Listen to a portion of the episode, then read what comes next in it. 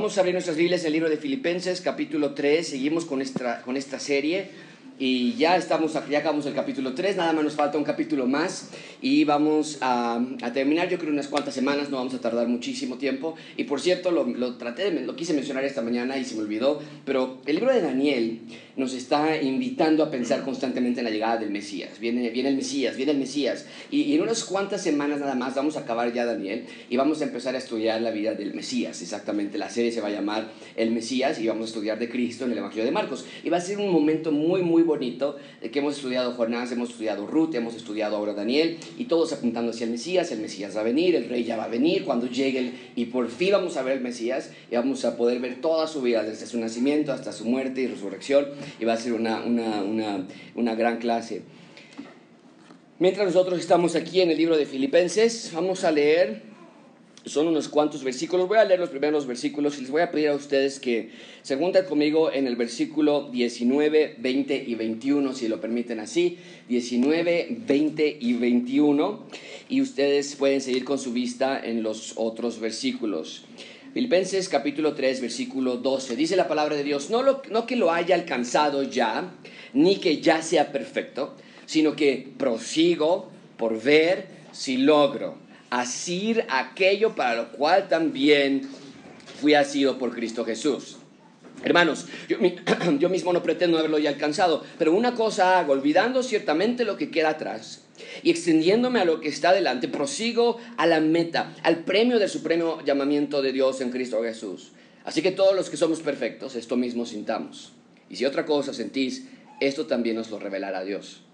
Pero en aquello a que hemos llegado, sigamos una misma regla, sentamos una misma cosa. Hermanos, sed imitadores de mí y mirad a los que así se conducen según el ejemplo que tenéis de los otros.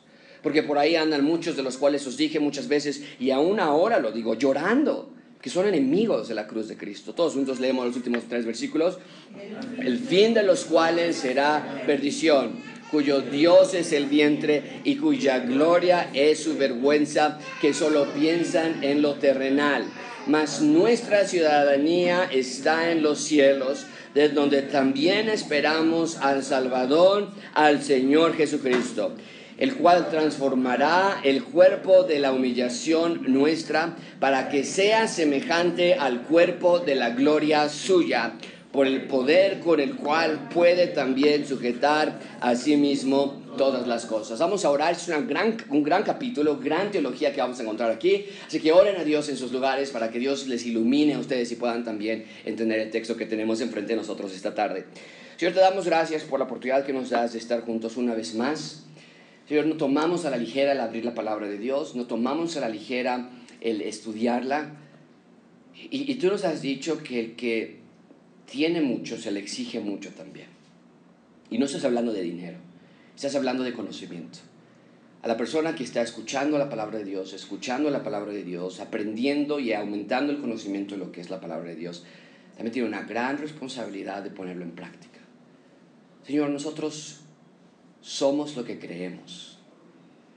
Eso quiere decir que si creemos en ti, entonces vamos a ser como tú. Si no creemos en ti, entonces no vamos a ser como tú. Así que ayúdanos a esta verdad.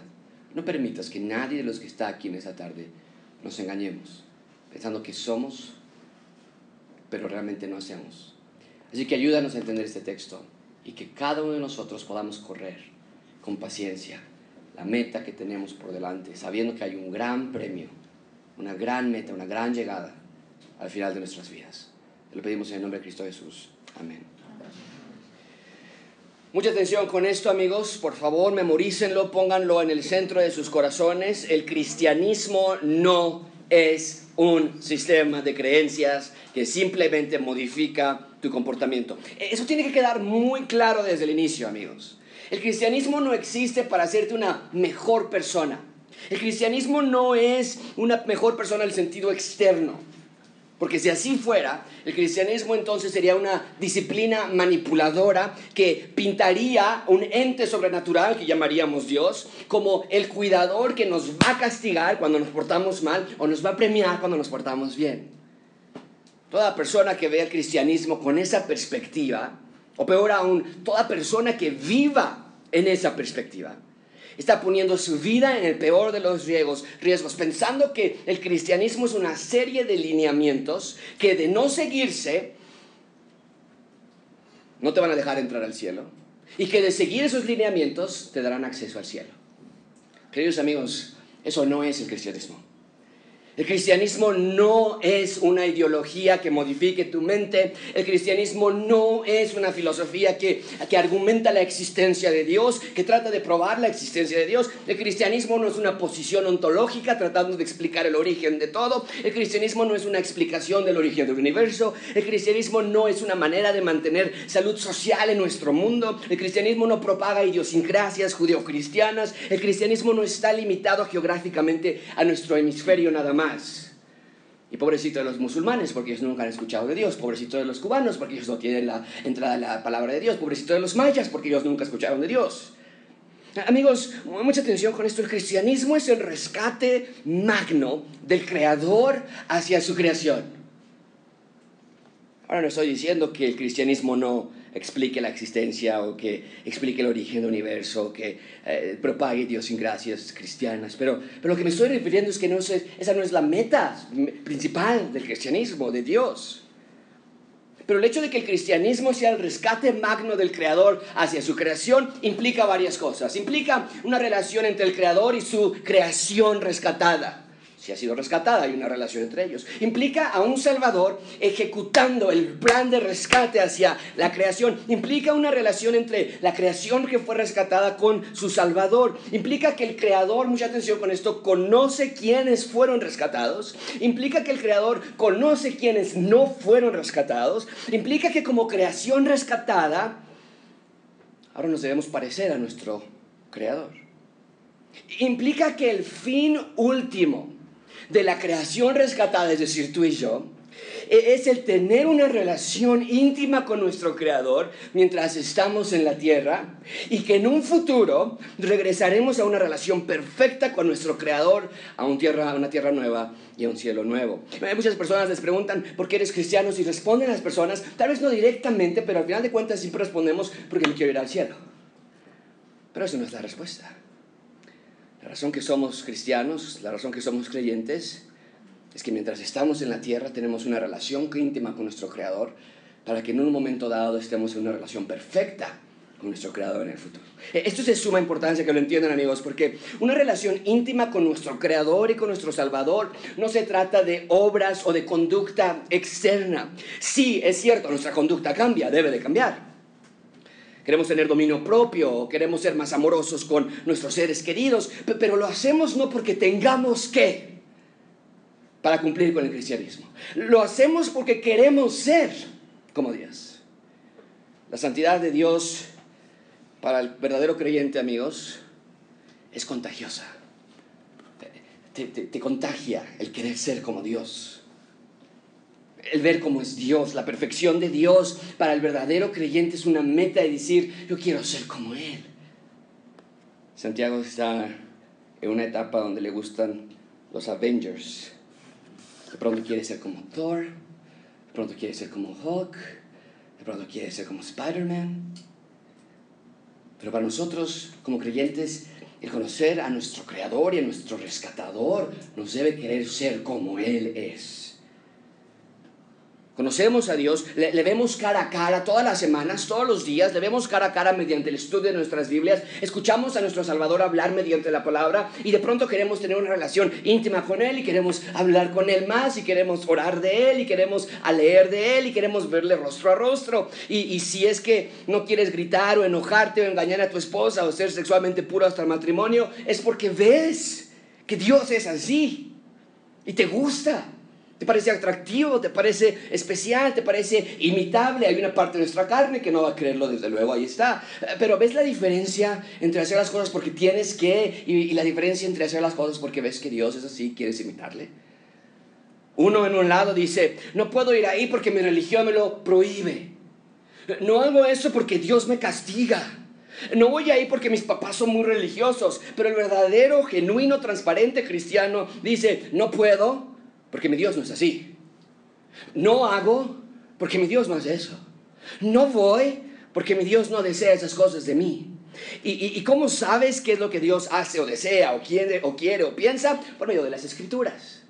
No es lo que Cristo enseñó en el Sermón del Monte, escúchalo tú mismo a Cristo diciendo, no todo el que me dice Señor, Señor, entrará en el reino de los cielos, sino el que hace la voluntad de mi Padre que está en los cielos.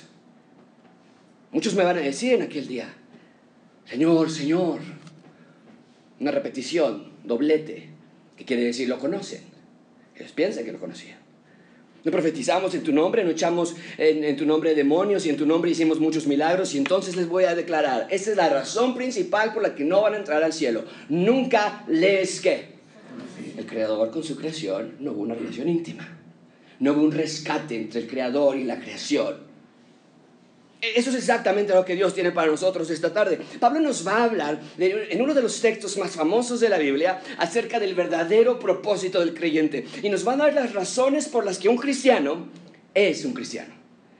Y te ruego, amigo, que examines tu vida para ver si tienes alguna de estas características presentes que según Pablo deben ser naturales y deben estar presentes en la vida de un creyente. Ese es el punto principal de este sermón. Dios quiere que entiendas cuál es tu premio ¿Cuál es tu ejemplo y cuál es tu ciudadanía? Como, pastor, este, este es mi deseo más real. No quiero una comunidad de personas religiosas, legalistas, moralistas, cívicos, éticos, sino que mi deseo es dirigirlos hacia, eh, llevarlos hacia, empujarlos hacia Dios. Y que cuando lleguen a la presencia de Dios, Dios pueda decirte, te conozco y tú me conoces a mí. Pero mediante nuestra lectura de la Biblia mediante el Espíritu Santo, mediante una vida de devoción a Dios, pudimos conocerle. Bien, esta tarde vamos a ver tres puntos. El premio en Cristo, en primer lugar, el ejemplo en Cristo, en segundo lugar, y finalmente veremos nuestra ciudadanía en Cristo. Veamos en primer lugar, el verdadero creyente busca el premio que hay en Cristo.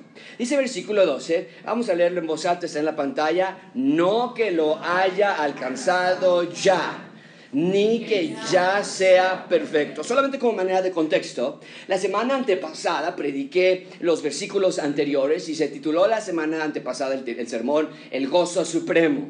Hoy se llama el sermón El premio supremo. Entonces vemos una unidad de pensamiento allí.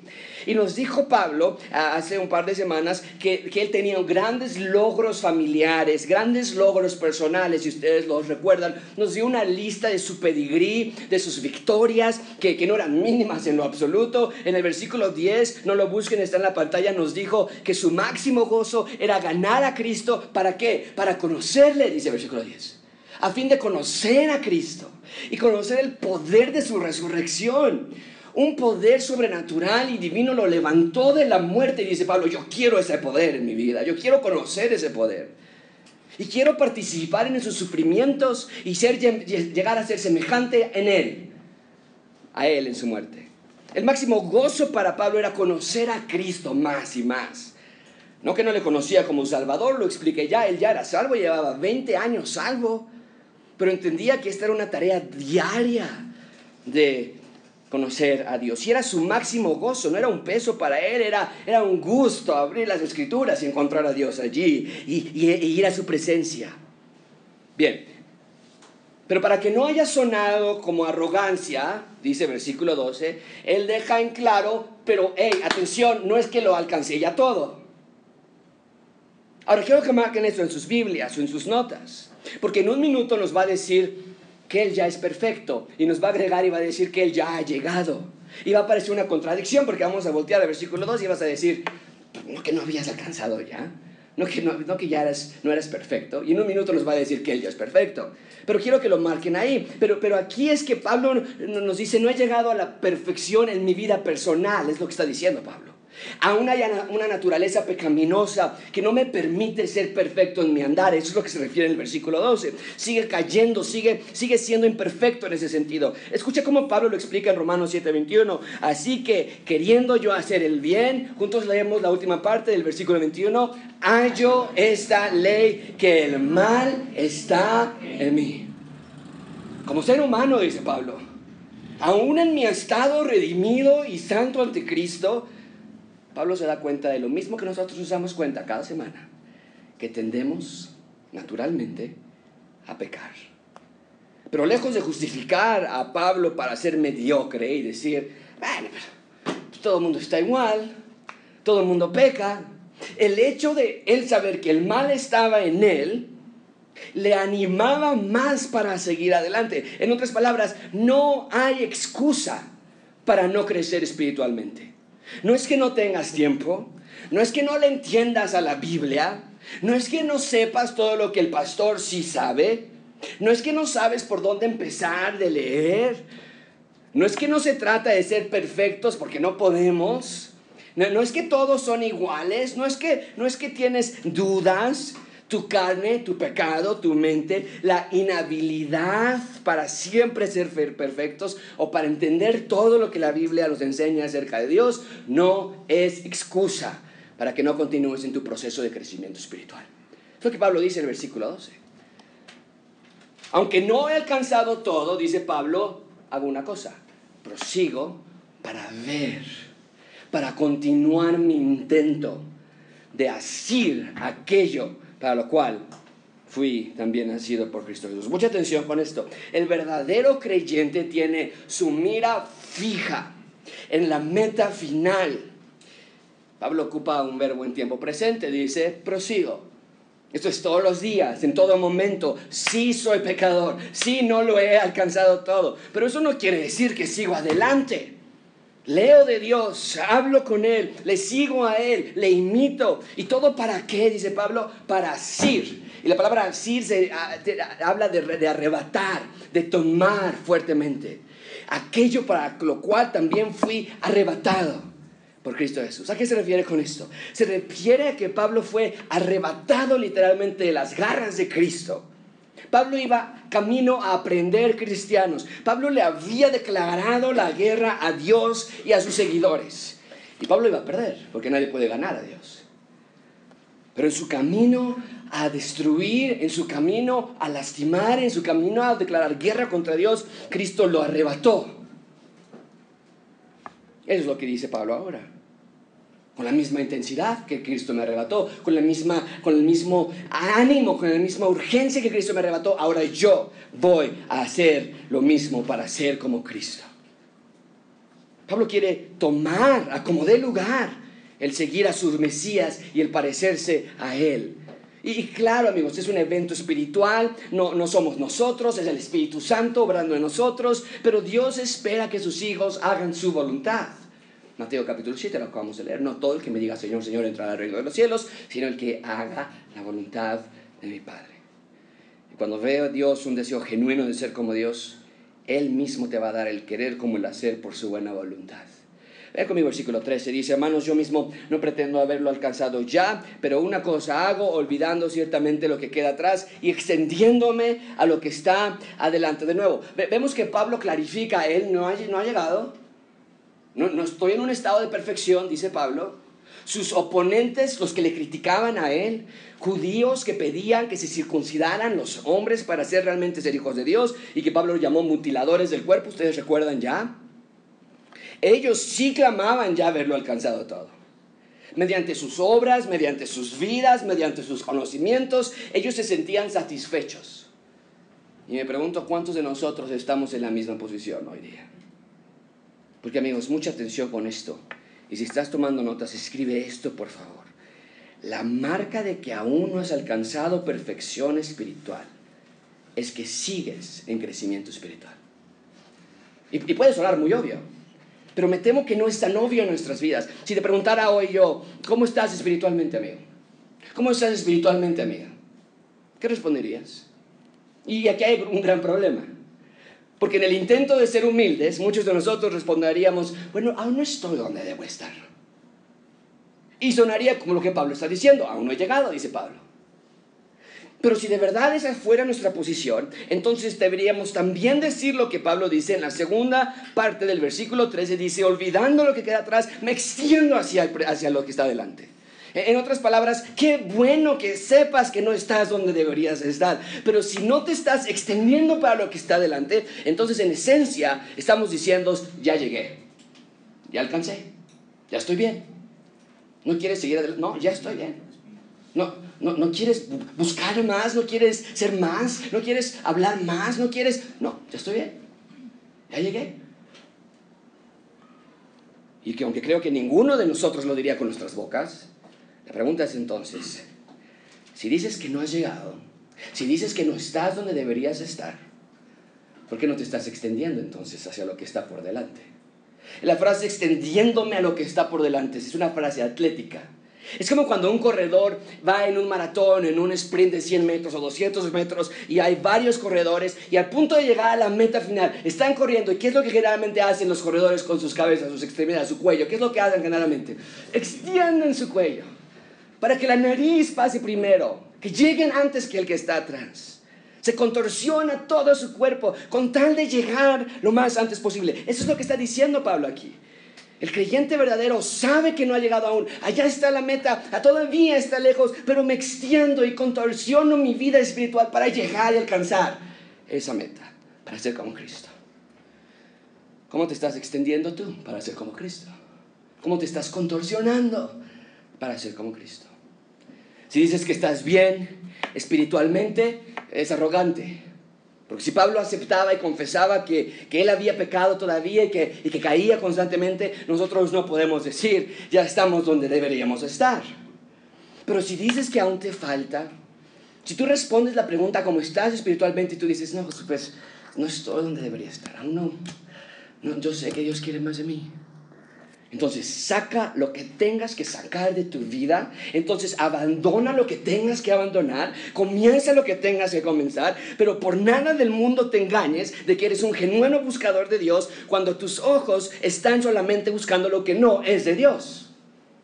Así que te animo a que pongas tus ojos en Cristo, a que busques las cosas celestiales y que con paciencia corras la carrera que tienes por delante. Ahora, nota cómo es que Pablo nos habla de los tres tiempos, pasado, presente y futuro. Nos dijo, olvido lo que queda atrás, pasado. Nos dijo que se extiende lo que está adelante, futuro. Y ahora en el versículo 14 nos habla del presente. Prosigo a la meta. Prosigo a la meta. ¿Cuál es la meta? ¿Cuál es la meta para todo creyente? Estar con Dios. Ya nos lo dijo desde el primer capítulo, no es sorpresa. Para mí, dice Pablo, el vivir es Cristo. Ese es mi verdadero vivir. El morir es ganancia. Para Pablo esto no es una decisión compleja, estar con Dios y darle la gloria a Dios para siempre. Ese es mi último y mi máximo propósito en la vida. Pero mientras estoy aquí en la tierra, lo voy a comenzar a hacer ya. No me tengo que esperar al cielo para darle la gloria a Dios y estar con Él para siempre. Lo puedo empezar hoy. Quiero agradar a Dios, quiero ser como Dios, quiero conocerle. Todo va de la mano, amigo, porque te será imposible, te será imposible querer imitar y ser como alguien a quien no conoces. ¿Te has preguntado por qué no te gusta leer la Biblia? ¿Te has preguntado por qué no eres espiritual? Una de las razones puede ser que es porque, aunque ya eres algo, tu conocimiento de Dios es demasiado superficial. Y Dios quiere que eso cambie por completo. ¿Por qué? Porque como hijos de Dios, Él ya nos hizo aceptos ante Él. Como creación rescatada ya somos limpios ante Dios. No por nuestra propia fuerza, sino por la justicia de Dios. Entonces, desde ese punto veamos que no tenemos que hacer algo para ser aceptados, porque ya somos aceptados en Cristo. Es lo que Pablo está enseñando en el versículo 15. Vean, dice, así que todos los que somos perfectos, ah, ok, pues nos dijiste que no eres perfecto.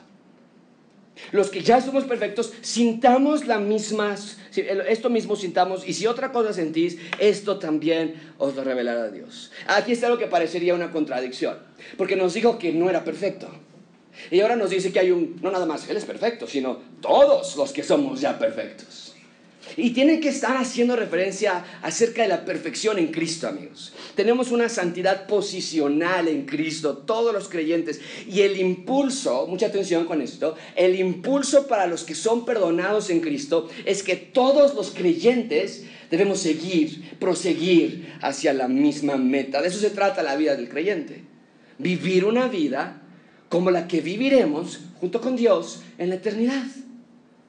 Y Pablo dice, si alguno siente otra cosa, eso también lo va a revelar Dios. ¿A qué se refiere con eso? La idea de esa frase es, si alguien está enseñando una cosa distinta, Dios lo va a revelar. Ustedes ya están advertidos, filipenses. Pero los que son salvos, los que aman a Cristo, los que quieren imitar a Cristo, siguen hacia adelante. Vean conmigo versículo 16. Pero en aquello a que hemos llegado, bueno, pues no que no habíamos llegado, o no que lo, lo alcanzaste o no, Pablo. ¿Cuál de las dos? En aquello que hemos llegado, sigamos una misma regla, sintamos una cosa misma. Ahí tenemos el premio de Cristo. Dice, ya hemos llegado, ¿en qué sentido? En el sentido posicional de la santidad de Cristo. Ya estamos aceptos ante el amado. Pero ahora vive como tal. Lo que está diciendo Pablo. Bien, entonces ahí es el premio de Cristo, ser como Cristo, estar con Cristo por la eternidad, ese es el premio supremo de creyente. Eh, no la vida de aquí, no lo presente de aquí. Tú dirías, el premio pastor, el premio Josué de aquí es que me suben el sueldo. mi premio es que mis hijos salgan bien en la escuela. Mi premio es que... No, dice Pablo, no, no, no. Esas son cosas importantes. Pero el verdadero premio del creyente, estar con Dios un día. Y mientras estamos en la tierra, vive como si estuvieras ya con Dios. Bien, en segundo lugar, más brevemente estos dos puntos, porque realmente son subpuntos. Realmente es todo un pasaje, todo es una, una predicación, lo dividimos en dos realmente, el gozo supremo y el premio supremo. Pero vean conmigo ahora el ejemplo de en Cristo, versículo 17, el ejemplo de Cristo. Hermanos, sed imitadores de mí y mirad a los que así se conducen según el ejemplo que tenéis en nosotros. Eh, Pablo no se pone como ejemplo ante ellos porque es narcisista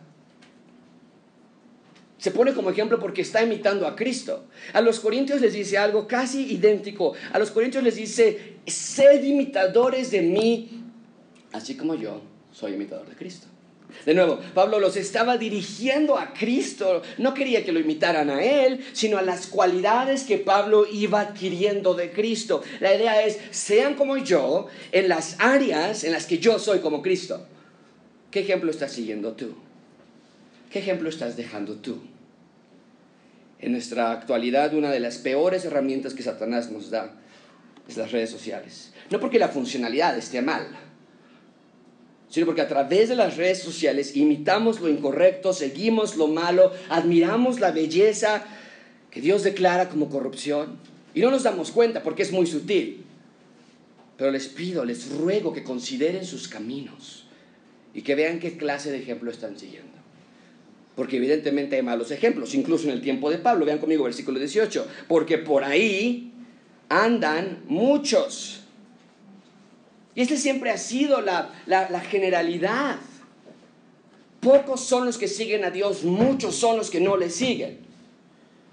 Muchos de los cuales ya les había advertido que ahora digo llorando que son enemigos de la cruz de Cristo, el fin de los cuales será perdición, cuyo Dios es el vientre, cuya gloria es su vergüenza, que solo piensan en lo terrenal.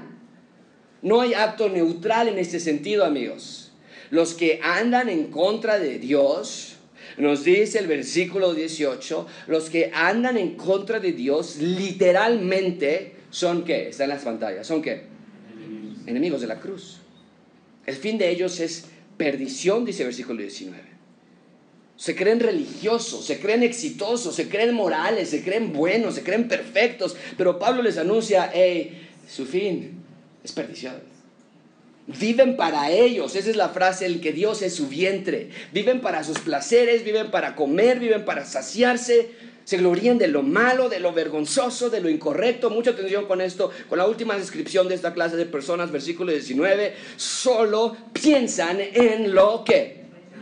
¡Wow! ¿A cuántos de nosotros está describiendo eso esta tarde? Si ese es tu caso, huye. Regresa a Dios. Date cuenta que amistad con el mundo es enemistad con la cruz de Cristo. Literalmente Pablo los llama enemigos de la cruz. Eso es terrible. Que tu vida no sea descrita por solamente pensar en lo terrenal. ¿Y por qué no debemos pensar nada más en lo terrenal, dirías tú? Josué, vivimos aquí, ¿Quieres que, que nos muramos de hambre? ¿Quieres que seamos.? la razón por la, que, por la que no pensamos en lo terrenal es porque no somos de aquí. Nuestra ciudadanía está en otro lugar. Ven conmigo, versículo 20. Mas nuestra ciudadanía está en los cielos, de donde también esperamos al Salvador, al Señor Jesucristo. Los que no son de Cristo piensan solamente en lo terrenal. Mucha atención con esto, amigos. Los enemigos de la cruz piensan solamente en lo terrenal, porque su paraíso, literalmente, está aquí en la tierra. En el infierno las cosas no van a estar nada bien, eso se los aseguro. En un sentido, la tierra es lo mejor que van a experimentar en sus vidas. Sus casas, sus logros, sus escuelas, sus idiomas, sus negocios, sus avances, sus descubrimientos, su dinero, e, eso, su riqueza, su premio, su gozo, su identidad, sus carros. Es lo único que van a tener. Eso es su, su gloria. No hay más. En cuanto dejen de respirar, en cuanto su corazón deje de latir, se van a encontrar con la verdadera perdición. Y lo que hayan disfrutado lo disfrutaron porque no va a haber más. Pero los que son de Cristo, dice Pablo, deben recordar que son ciudadanos del cielo. Y, esperamos la llegada de nuestro Salvador. Mucha atención con esto, amigos, se los, se los dije al principio. A veces pensamos que el cristiano es cristiano porque va a ir al cielo, pero no. El cristiano es cristiano porque espera la llegada de su Señor a la tierra en la segunda venida.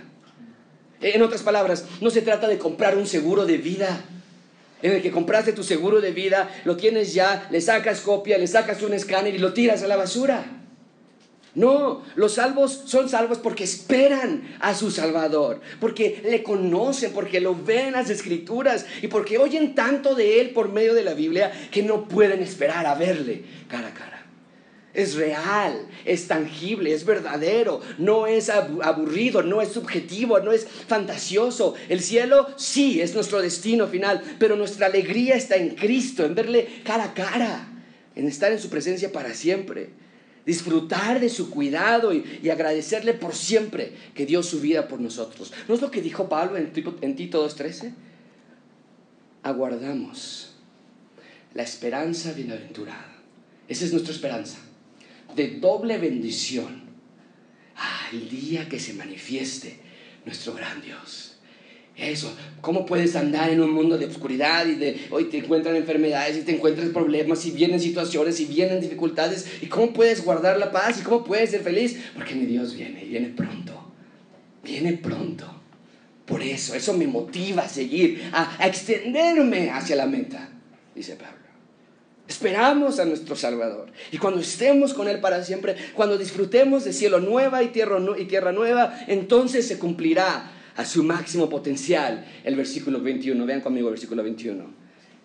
El Salvador, el Creador, finalmente un día va a transformar este cuerpo de humillación para que sea semejante al cuerpo de nuestro Salvador por el poder con el cual puede también sujetar a sí mismo todas las cosas.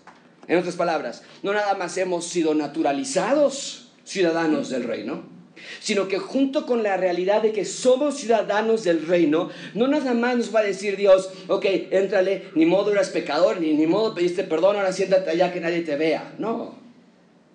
Dios nos hace otra promesa, los hago ciudadanos del reino y los hago glorificados sus cuerpos para que sean como Cristo es. El proceso de la salvación entonces ese día va a ser culminado y vamos a ser semejantes a la gloria suya, dice el versículo 29. ¿Qué les da ese derecho a Dios? ¿Quién es este ente que dice, yo voy a glorificar tu cuerpo? Lo dice claramente versículo 21. Él sujeta todas las cosas. Él es Dios. Y solamente alguien que sujeta todas las cosas, que tiene todo el control en su mano, tiene la clase de autoridad para, hacer una promesa como esta. Y descansamos en esa promesa, de que un día estos cuerpos de corrupción, de pecado, enfermedades, va a ser transformado al cuerpo de como Cristo es. No en pequeños dioses, sino más bien en que nosotros como creación de Dios finalmente vamos a poder reflejar perfectamente la imagen y la gloria de Dios. Esa es nuestra labor hoy día. Pero debido al pecado, no podemos hacer esto plenamente. Pero cuando nuestros cuerpos sean glorificados y restaurados, entonces tendremos la plena y completa glorificación y limpieza de nuestros cuerpos. ¿Cómo podemos concluir este sermón? Muy simple, amigos. Entiende, entiende cuál es tu máximo premio en esta vida. Analízalo. Entiende cuál es tu máximo ejemplo en esta vida. Tal vez algún profesor, tal vez algún conferencista, tal vez algún tío, tal vez algún... Entiende cuál es tu verdadera ciudadanía. Dios no te compró para llevarte al cielo un día y mientras vives aquí en la tierra no haces nada. No.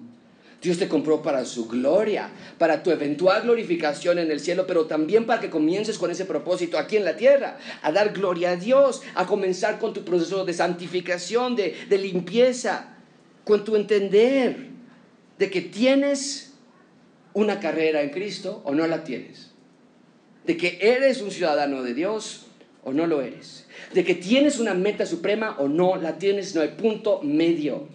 Todos fallamos, a eso no me refiero de que no hay punto medio. Pero el fallar en pecado no es lo mismo que vivir separado de Dios, no conociéndole, no leyéndole, no hablando con Él, no dejando que su palabra te transforme, no permitiendo que tu vida sea, sea molde a la de Cristo. Eso no es lo mismo que decir fallo, peco, caigo, pero me levanto. Eso no es lo mismo a vivir una vida separada de Dios, de que Dios no tiene nada en tu vida. Mientras que hay compasión y, misericordia para el enfermo espiritual. Mientras hay compasión y misericordia para el débil espiritual, para el desvalido espiritual. Si estás esta tarde y dices, Josué, pero yo intento y caigo, estoy enfermo espiritualmente, estoy desvalido espiritualmente. Tengo esta tarde que decirte, hay compasión y misericordia para ti. Pero para el que cree que ya ha llegado, o para el que dice, no, no, no, yo, yo no he llegado aún. Josué, no, yo, me falta mucho por crecer. Pero tampoco haces algo al respecto. Dice el texto que Dios tiene reservado condenación y juicio. Pero no tiene que ser así. Dios ama y Dios perdona. Y su sacrificio no tiene límite, su poder no tiene frontera a lo que Dios puede hacer con tu vida. Vamos a ver. Yo te damos gracias.